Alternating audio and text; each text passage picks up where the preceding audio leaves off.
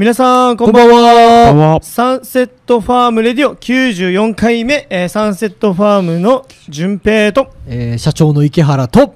直樹です。はい。今日も3人でお送りしていきたいと思います、はい、もう早速ですねもうえー、今週といえばもうこの話題しかないなと思うんですけど、うん、えドキュメント九州の放送が、はいえー、決定しました、はい、以前からね、あのお伝えしてたんですけど、うん、僕たちのちょっと訂正がありまして、うん、以前は3月2日との、うん、えー、何何時になるか分かんないですけどってお伝えしてたんですけど、ね、ちょっと勘違いしてて、沖縄の沖縄テレビ8チャンネルでの放送が3月5日金曜日となっております、はい、で金曜日の夜中ですね。金曜日の夜中の25時55分から26時25分という30分番組ですね、うんうん、皆さんくれぐれもあの土曜日じゃなくて、うん、あの金曜日の夜中、ね、夜中ですね、うん、夜中皆さんぜひ見ていただけたらなと思うんですけど、うん、でなんかさっき浩平さんとね、あの直樹さんと一緒に話してたんですけど、はいはいはい、えー、CM も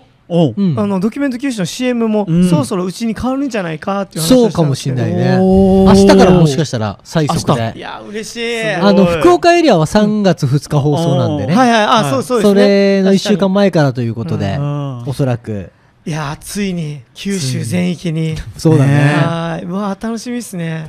ちょっとねあの九州以外の方はまた YouTube でもアーカイブが残るんですよね。いやどうだろうね。以前残ってたじゃないですか。残ってたね、はい、あれをねまた分かりアップね僕たちが発見次第なるほどちょっとね、ね、報告できたらなと思うんですけど、はい、どういうふうに検索すればいいんですかね、えー、ドキュメント九州で。州じゃないですかね。やれば。こいつ何で検索しましたドキュメント九州で検索したと思いますね。はいはいはい、くれぐれも今やらないでください、こんなに告知したらね そう YouTube あれ分かってるまあまあでも違う州のやつが見れるから。予習としてね、予習として。復習か、復習として見ていただけたらなと思いますので、はい、いやもう、えっと、ドキュメント九州がね、今日はもう盛りだくさんで話していきたいんですけど、うん、もう、なんといってもこの名前ですよ、うん、えー、ドキュメント九州のタイトルが、うん、ハッシュタグ、えー、僕たちは未来を切り開く花農家っていうタイトルで、えっとディレクターのね、あの福原さんが僕たちが SNS を活用してるということで、タイトルにハッシュタグをつけて、はい、世界に発信するんだっていう思いでやってますからね。そのね放送がねもう楽しみで仕方ないんですけど、本当だね。福原さんとは結構ね、うん、よくお会いしたからそうそう、ね、最初の頃はちょっと緊張していたけどね。まあまあ、まあ、半年間密着だからね。そうそうそう、密着スタートしたのか？2020年の7月 ,7 月ぐらい夏だよね。だったと思う。ちょうどあれ超暑かったもんね。暑かったし。ひまわりの植え付けの。めっちゃ暑かったそうそうそうそう。それやって、ひまわり前の時だったのね。そうそうそう。二回目のひまわりですね。植え付けしてる時なんですけど、ノクさんやっぱ緊張しましたあの時は。福原さん見た時緊張した。福原さんなの？カメラのどっち？なんかなんか一応なんか存在感あなるほど。あディレクターさんだなって。なぜヒップホップのね番組のディレクターさんでもいらっしゃいますからね。でもねなんかうちのメンバーテレビ慣れちゃったよね。なんかもうカメラあの大きいカメラとか スタッフの皆さんとかってもう慣れちゃってる感じあるよね。直樹さんも今緊張してしたって言ってるけどこれもうビジネストークだからね完全に。全然緊張してない。でもコメントはなかなかなかったじゃん。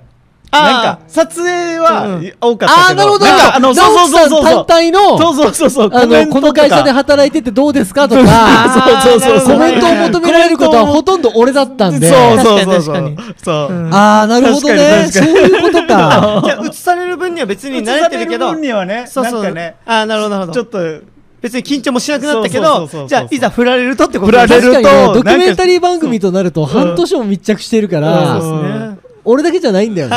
みんなにもこういろいろ一言コメントいただいたりとか、作業風景撮られたりとかして、なんか変な緊張感ある。ああ、それはあります確かに。まあ確かにな。えだけどまあえっと、なんか、えっと、2019年にいろいろテレビも来られたじゃないですか、うん、その時となんか違いませんでした？なんかこのなんだろう、うん、密着されてるというか、まあ、テレビが少なかったっていうのもだからコンテンツとしてテレビ来てくれてるじゃん。要はキクミネーションというものとか伝承の中でのひまわりとかっていうものにフォーカスしていただいて、うん、まあ基本的にはバラエティ番組中心に報道を、はい。はい、たくさん来ていただいたじゃないですか、その中でドキュメンタリーとなると、まあ僕らに、ね、フォーカスしてくれるっていうような形になってくるんで、はいはいはい、それはやっぱり全く違うよね。あ確かに。そうですね。観光地としてとか、うん、あの場所としてではなくて、僕らの活動そのものに人物像そのものにスポットライトを当ててくれたという意味ではすごい僕らも貴重な体験ですし、まあ、なんだったら俺なんてさ、毎朝ルーティンとかあるけど それも取ってもらったんだそっかそっかそっか。そうそう。朝何時朝何時ルーティンを朝4時から朝4時からうん。あんなでっかいカメラが入って 皆さん那覇から来られてますよね。そうそうそう。で何撮ったかって。那覇だったらもう3 時ぐらいに起きないと、ね、そうそうそう。それで何撮ると思う？2時か3時ぐらいに起きないと。俺のモーニングルーティンって。モーニングルーティン、それこそ朝早い早いから、えなんだろう？普通に俺のモーニングルーティンって朝起きていろんなニュースチェックしたり、そのビジネスのコンテンツチェックしたりして、その中でハットかぶって、上着羽織って、ブランドストーンブーツをね、こう履いて出てくっていうシーン、そこを撮るがために4時すごい。すごい。いや福原さんそれぐらい僕ちょっと時間ずらしていい。ですよって言ってるんだけど福原さんはディレクターさんはい。やドキュメンタリーなんです。すげえ。プロだ。リアルでプロだ。リアルで行かしてくださいリアル。さすが。素敵です。すごいな。さすがですね。確かに浩平さんがさっき言ってたみたいになんかテレビの感覚違うなと思った。今までは確かに商品もう、あのなんかねアクセサリー体験もあったじゃないですか。それのあのなんていうんですかね作り方の説明だったりってあったんですけど、やっぱ確かに一人一人にフォーカスして映してはなかなかなかったので確かに、確かに。それであ感じてたんですね、なるほど。そして浩平さんはド モーニングルーティンを。でもこうやって考えると、はい、マジで俺ら花の生産農家じゃないですか、はい、伝承菊を中心に作ってた、はい生産者じゃないですか、うん。はいはい、その生産者がよ、キクミネーションってもうあの、ね、エンドユーザーのお客様と直接会える、一つのコンテンツを作ったが、ためによ、うん。こんなテレビにも取材されて、フォーカスされて、毎日見てくれるインスタグラムのフォロワーさんがどんどんどんどん増えていってさ、すごいよね。すごい普通に考えたら。でそれって、まあ、ファームに来園数が増えたりとか、まあ、売り上げが増えたりっていう実質の数字もあるけど、それ以外の効果ってすごくなかった。1年8か月で考えたら。いやもう全然違いますね。もうだから生活が変わるみたいないやもうだいぶ変わりましたところがあってこれからもどんどんどんどんこの変化がある可能性が高いじゃないですか。確かにあの僕あの最近 YouTube を編集してでこのキクミネーションの方をえっと喋ってる動画を編集したんですけどあやっぱ振り返るじゃないですか。いつ始まったのかなと思って。そしたらえっと2018年のあの初めてやったのが2018年の年末。でモニターツアー開催してあそこのスペース見るとやっぱなんか感慨深いもんがありますね。確かに。あんなちっちゃいスペース。今ねビートルが止まってるところらへんですけどあの辺をねやってて、ね、最初の頃はあそこも聞くが埋まってたもんね。全部っすもんね。今ひまり言われてる全部本当俺らって普通に毎日農業やってるじゃん、はい、これみんなインスタグラム見てるだけの方とか、はい、そのイメージだけで見てる方って分かんないと思うけど観光農園だけで知ってくれてるからね皆さん。そっちの方が有名になっちゃったから。だけど普通に農農業家じゃん俺らって。そうですね。はいそんな俺らがさ俺とかさあの毎週この休みの日とかに公園とかにいたら声かけてもらえるから おすごい。泣き人泣き人でもサンセットファームさんって言ってくれたりとか。泣き人？あ今日今日中でもそうですしでえっと日曜日。前回の日曜日なんて馬場公園であーとか言われて。茶炭の、茶炭の馬場公園で。馬場公園で。そう。やば。女性の方、若い女性の方。えー、ありがたいよね。はこんなところでサンセットバーグささんに、とか言われてさ、見たことないでしょ。その人見たことない。あ、いやいや、えっと、その LINE していただいたのかな？ああ、そっかそっか。だと思うんですよ。まさかあっちも、馬場公園に僕がいると思ってないし、僕自身も、言われると思ってないからっていうので、とかね。不思議っすね。いや、本当嬉しいよ、単純に。だって、あの、始まった当初なんて、あの、ツアー、えっ、ー、と、モニターツアー開催したじゃないですか。2018年。開催して、で、人が溢れ返って、これじゃいけんつってことで、小江さん、直樹さん、僕、で、奴隷のように土を運んで、一日で。結局ユンボを借りて、で、あのスペースを作って、で、ゴールデンウィーク、2019年、いざ突入、3月の忙しい出荷も終わってね、急ぎで作った場所に、じゃあいざ、こう、ツアー会社とね、はいはい、一緒に組んで、うん、やりましょうってスタートさせたら、はいはい、予約が入ってません。まあその時なんせ沖縄観光ピークですから、そうですね、1000万人来るっていう年ですから、うん、その時2019年ですか2019年、うん、なんかハワイと同じぐらいだよみたいな。感じで話してたもんね。ハワイ超えるかとかって言われてる時に、定番のスポットがどんどんどんどん予約が埋まっていって、伝承菊なんぞで調べないですよ、皆さん。調べないですね。伝承菊なんて知らないんだから。確かに。知らない、知らない。イルミネーションで調べないから、夏、基本的に。ゴールデンウィークなんて。夏なんてね。で、全然予約が入ってませんと。で、それで、スペース作ったのに、あんな時間かけて、あんな夜ね、遅くまで、作ったのに、一切予約入らなくてどうするかってなった時に初めてね、インスタグラムのアカウント作って、いや、自分らでちょっとやろうって言って、最初無料でコーヒーを、あの、差し上げるんで、何時に電気ついてます。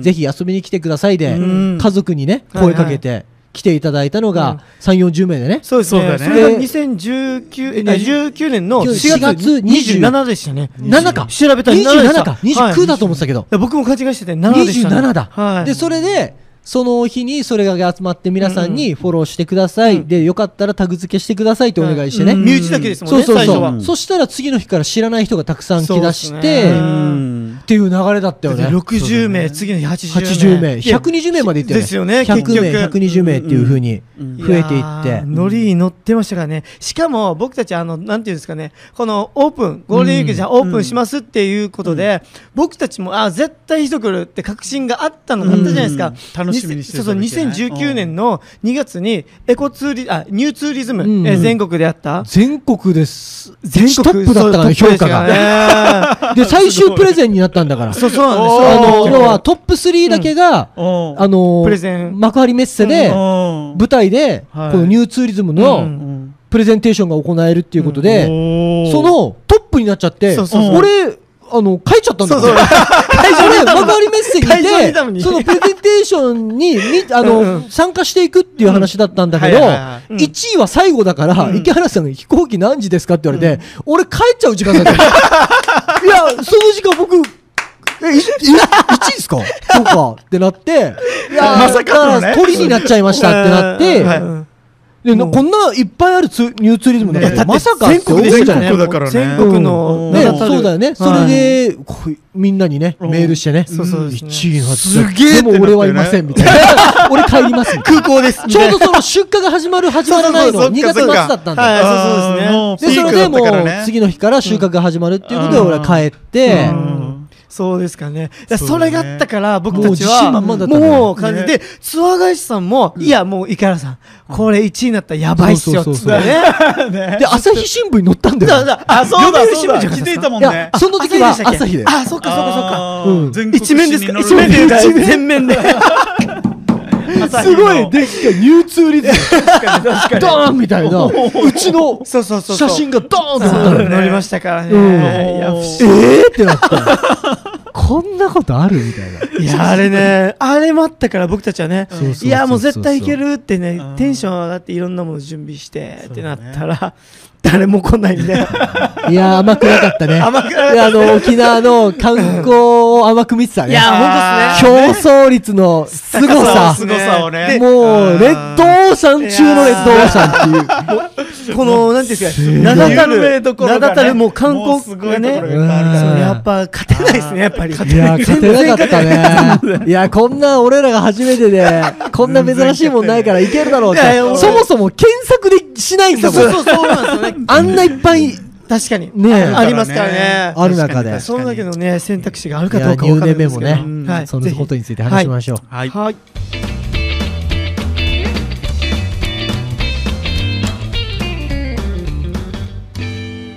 さあこの時間は Sunset Farm Radio お送りしております。はいはい、今日はですね、うん、えー、ドキュメント九州スペシャルということで、いろいろサンセットファームの歴史を語ったんですけど、なんかコメント来てますね。あコメント来てますね。はい。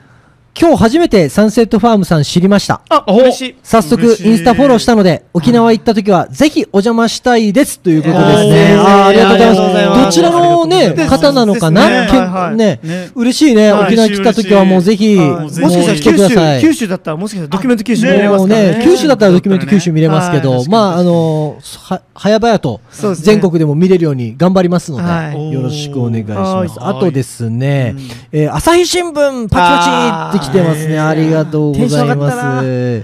えー、すごい。1位パチパチってきてますね。そうですね。ニューツーリズムで。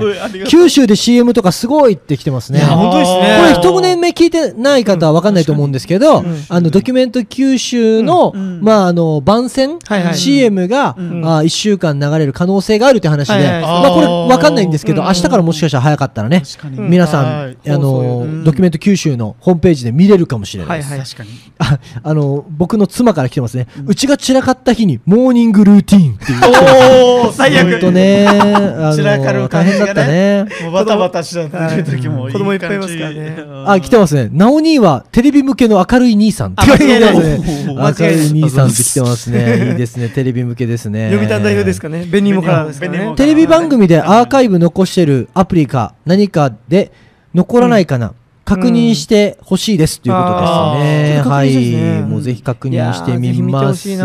で、頑張ってください、応援してますって来てますね。ありがとうございます。あの、いっそスタジオって来てますね。ISO スタスタジオ。よくさん知ってるんですよ。ああ、なんかあの、お友達かもしれない。うん。はい。ええ。よくさん待って、ラジオ中にこそこそ話やめてもらっていいですか？えっと、愛知から。こんばんは、愛知からですって、愛知から見ていただいてます。あありがとうございます。嬉しいです。もうね、何でも質問いいので、ぜひぜひ。コメントくださいね。あと、えっと、ドキュメントはもう放送されたのですかって来てます。えっと、これについては、ドキュメント九州は、えっと、福岡エリアでは3月2日放送予定で、えっと、沖縄エリアでは3月5日。ただ、深夜なので、実際は日をまたいでます。そうそうですね。25時以降の放送なので、ぜひドキュメント九州で検索していただいて、えっと、各地方の、えっと、放送日をチェックしていただけたらなと思います。僕らも、できる限り、えー、インスタグラムのストーリーズの方で案内させていただきます。よろしくお願いします。よろしくお願いします。いやね、ちょっとね、一目は、このね、ドキュメント九州来るまでの、ちょっと、一番最初のファームの、成り立ちを話しましたけど、はい。そこからね、えっと、ファームのツアーが白紙になって拡大したにもかかわらず、うん、直樹さんがもう訳も分からずパイプを抜いてた頃からの話をしたんですけど白紙になってからでそれでゴールデンウィーク、えっと、うん、オープンして、もうバーっと人が来て、ってなってこれが5月のゴールデンウィークですもんね一昨年4月から5月のゴールデンウィーク、はい、でそれでじゃあもうこれで、ね、僕たちも確信得たじゃないですか。だって、その時途中で、えっと、アクセサリー体験も、販売しようということで、生産したもの以外はあの販売できないので、だけどアクセサリーにするんだったらいいよっていうことだったので、そうやったらまたバカ売れして、人もいっぱい来て、で僕たちもテンション上がって、いやもうこれいけるんじゃねって思いませんでした、思った思った。直樹さんどうでした？あの人。あの時は。ですよね。ちょうど5月だったもんね。はい。で6月入って、じゃあもう毎日じゃあそれだったら小屋さんが、オープンしてみるっつって、オープンしたところ全然来ないっていう、そうなんだよね。そういう経験もしましたからね。一日数人とかあとまあたくさん来た日に限って大雨降ったりとか。そういうことが連続であってもちろん台風もあってとかね。であのだから6月から2019年の6月から結構こう10月まで、はいはい、なんかこう迷いながら難しい時期を過ごしたね。ある程度人は来てくれるんだけど、なんかこう跳ねてないっていうような感じの、あの、期間が4ヶ月、5ヶ月ぐらいあって、で、これどうするかな、どういうことで人が喜んでくれるんだろうな、とか、で、また、僕らのね、うん、その原体販売の、うん、あの花生産して販売するっていうところの事業がしっかりあるので、うん、そちらに追われて、なかなかこうファームのメンテナンスができなくて、すごいどんどん草に覆われていって、で周りの人たちからあんな畑でよく人呼べるよなとか、そうだね。いろいろ言われたり、社内、社内でもあんなんでやらない 方がいいよとか、何やってんのとかっていう声があったりとか、まあそういう時期があってね。しかもその時期って、うん、あの一番テレビ来た年ですもんね。そうなんだよでそういう時に限って、テレビが来るのよ。めちゃくちゃ来ましたテレビは面白いっていうことでどんどん来てでそこであのたくさん意見があったのよ、うん、こういうところを映されて恥ずかしくねえのかとか、どうなのかとか、それはもう俺らの他の俺が直接言われるわけじゃないからね、あの周りの社員とか関わってる人たちが言われるわけよ、やっぱり、同業者の人とか、そういう近しい人たちにね、でそういう中でね俺がもう順平に順平やろうっつって、うん、テレビが求めてるんだから、徹底的にここは知名度上げるためにやるべきだっつって、うん、でそこで順平も腹決めてやってくれて、うん、まあ、直樹さんもいろいろメンテナンスにも手、あの入れてくれてね、でそういう中で、まああのそういった頑張ってるメンバーにもあの時はすごい迷惑かけたわけよ、やっぱり大丈夫なのと、時間ばっかりかけてないのと、そういう状況の中でね、やってる中だったからね、あの時は結構しんどかったけど、あれのおかげで知名度上がったよね、結局ね。あそこ腹決めてやったからっていう。確かに。自分たちの、その、意識、その美意識じゃなくて、人が求めてるものにどれだけフォーカスできるかっていうのをあの時に腹決めたよね。いや本当ですね。だってあの確信がない中でずっとテレビが来てでありましたからね。しかもリポーターさんとか見てくださいとか言って草だらけの。花一本も咲いてない草だらけの。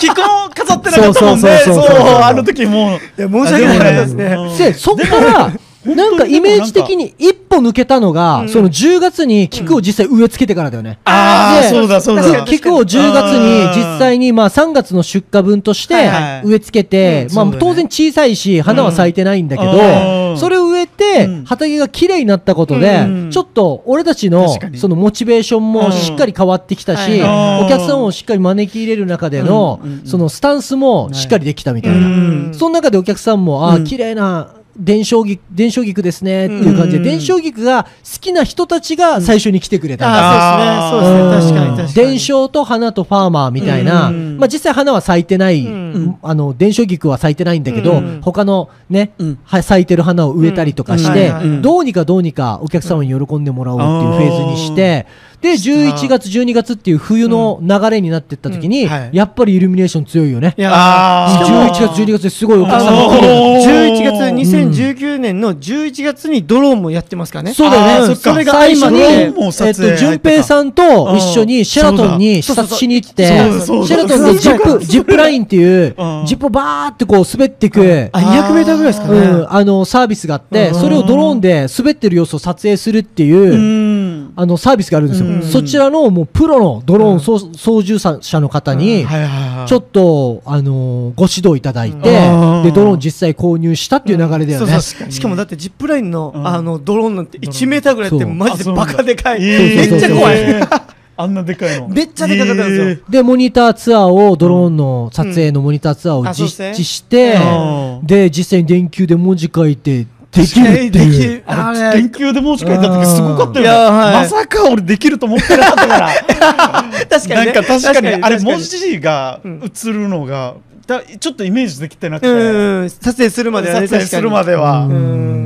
あれもねお客さんのサプライズがきっかけなんだよね。そうですよねなんどういうきっかけでした？お客さんが友達の誕生日祝いたいんで、ちょっと貸し切りで借りたいっていうことで、上から伝承菊の伝承で文字作れませんかって言われたんだけど、いやそれが見えるところは、おそらくザンパーロイヤルホテルか、あアリビラホテルの本当にいいホテルを取るしかないから、なかなか難しいです、ドローンとかで無理ですかってそのお客さんが言ったの、えいけるかもと思ってでそれでやったんですよね。それがねこの2019年の年末はもう変な話バズってはないですけど、もう売れに売れて。そういや懐かしいな。だからすごいそれまでの流れがね、うん、そのゴールデンウィークにあのアクセサリーの手作り体験で、うんうん、あの4月5月で20万円ぐらいかな、はいはい、売り上げをいただいてね、ありがたいことに、はいはいはい、その後に、まああのテントをつくあの建てるためにクラウドファンディングさせていただいて、うん。それでも20万円ぐらい、うん、あのいたあのお客様がね、うん、えー、課金してくれて、うん、でその流れで、まあいろいろこう毎月サービスしながらも、まあ、お客様の集客伸び悩んだりとか、まあ、売上伸び悩んだりとかする中で、やっと10月の電書菊植えたあたりがお客さんがちょっとずつ電書菊ファンが増えてきて、で11月12月っていう形でドローンの撮影サービスが入って、そこでだんだん売り上げがぐっと増えてきて。で、うん、思い切って1月、2月、3月休むっていうね、うん、メンテナンスのために電,、ね、あの電気をこう消してね、うん、で3月の収穫を終えた後に、さあひまわりを植えようと。その前に確かにあのー、一回休んでね。えっと読売新聞さん来てます。読売新聞さんがね。その前ちょうど。来ていただいて。伝承劇の時だね。そうそうそうそう。です、読み放題軒並みだからその時メディアというメディアが来ていただいて、そうそうそう。ねでそれでそうかひまわりっていう流れなのか北流町さんから話があって FM 読谷さんも関わってくれてねいろんな方を通してしかも直々に北流町の方が直々に来てくださって。あそれ考えたらさ本当に2020年の5月のひまわり本当にすごい流れすごかったすごかった。あれもすごかったあれすごい。で伝承菊が終わった後にすぐひまわり植えて。確かにもうみんなで。そうですね。それが3月20日から30日の間だよね。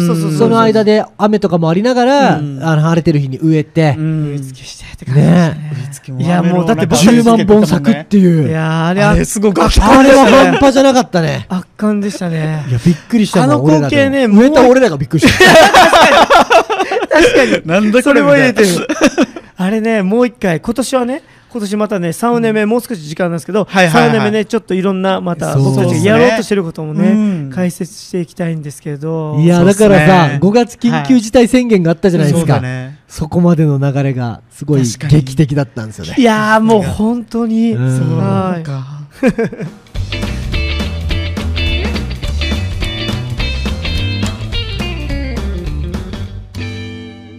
では、えっと、3年目ですよ。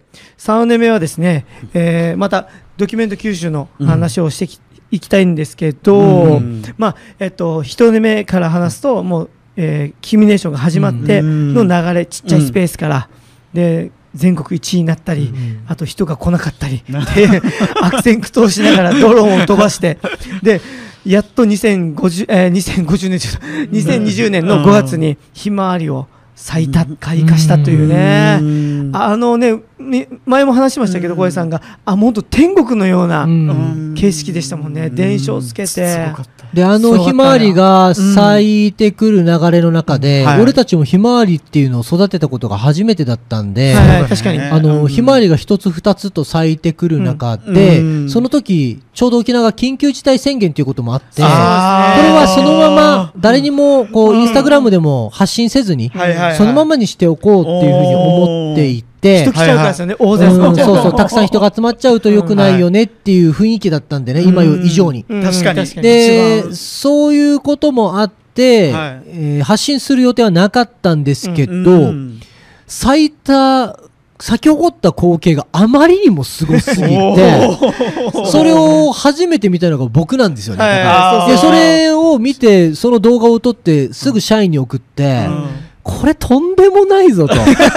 で、それで実際ね、やっぱりその、畑があんな一面広がってるとね、やっぱり人がね、どんどんどんどんわ気づいてくるのよ。見つかっちゃう。で、どんどんどんどん人が車から降りてきてっていう状態になったんで、これは完全予約制にしないと逆に危険だということで、完全予約制にして、僕らもいない状態の畑で、無人でまあ、無人でっていう形で、もう好きなだけひまわり咲いたひまわり持って帰ってくださいっていう形にして、すごい来たんだよね。いや、応募が。とんでもない数。だって朝9時から夜9時まで、で、1組30分えっと、1組30分24組。はいはい、1日。1日24組が、えっと、10日間。おはいはい。あっという間ですよ。え、これ、結局何組入って何組の応募があったんですか？えっと、240組入って、1000組の応募が来る。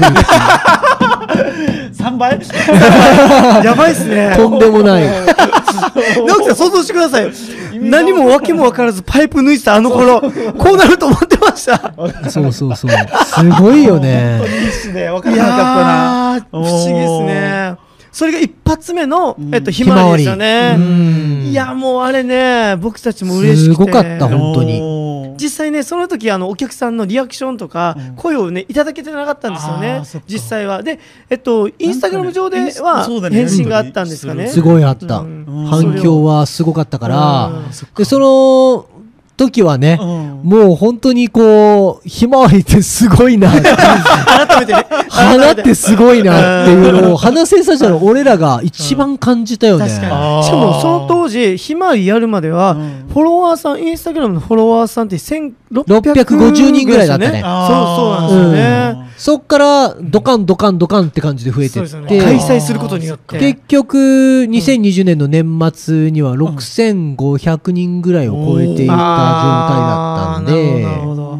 うわで、新年明けて今がちょうど7700人ぐらいかな。そうそうですね。っていうような感じになってたんで、まあ、実際のしあのフォロワー数も、当然集客数も、まあ、売り上げもかなり変化したっていう。変化しましたね。あおかげさまでそれ事業部にできるきっかけになったというような、まあ一番のポイントだったかな。いや、本当ですね。うん、よ今思えばよく粘ったし。確かに。それありますね。忍耐力いりますからね。そうそうそう。まあ僕的には正直、もう後がなかったんで、来た話は何でも受け受け入れるっていうような感じだったんで、そうそうそう。しかもあの、えっと、1回目、植えた時5月だったじゃないですか、開花したのか、で2回目、えー、とフォロワーさんと一緒に植えようっつって、植えたんですよね、僕たち、植えて、でそれが7月に植え付けしたものが、えっと、8月の半ばぐらいに咲いて、でそれで皆さん、じゃあ、よっしゃ、俺たちも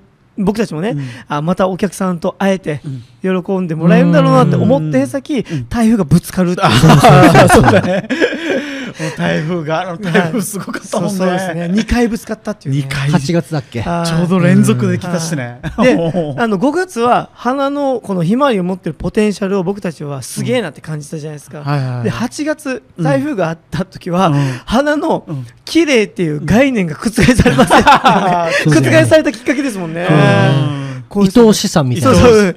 浩平さんがあの、インスタグラムでストーリーズであの、台風の中 撮影して。撮影して。それが過ぎ去って。そうだね。なんか花弁が散ったひまわりを大切に持って帰るお客さんとかいらっしゃって。で、僕たちもこれ提供していいものかってね、ちょっと考え、思いましたよね。そしたらね、いや、これを収穫しに来ました、つって。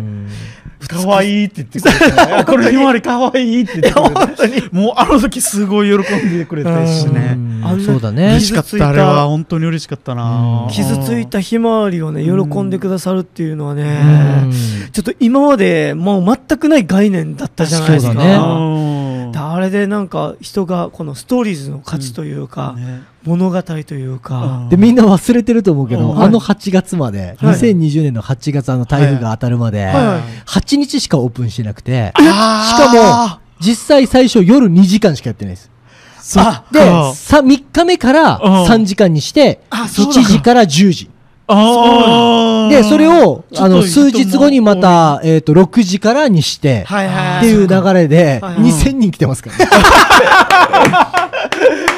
あの8日に。とんでもない交通渋滞。ああ。読谷村の農道でとんでもない交通渋滞 しかもあれですね、日曜日かな、日曜日の営業時間は一瞬で、一瞬埋まりましたもんね。あそうだ。あれはびっくりしましたね。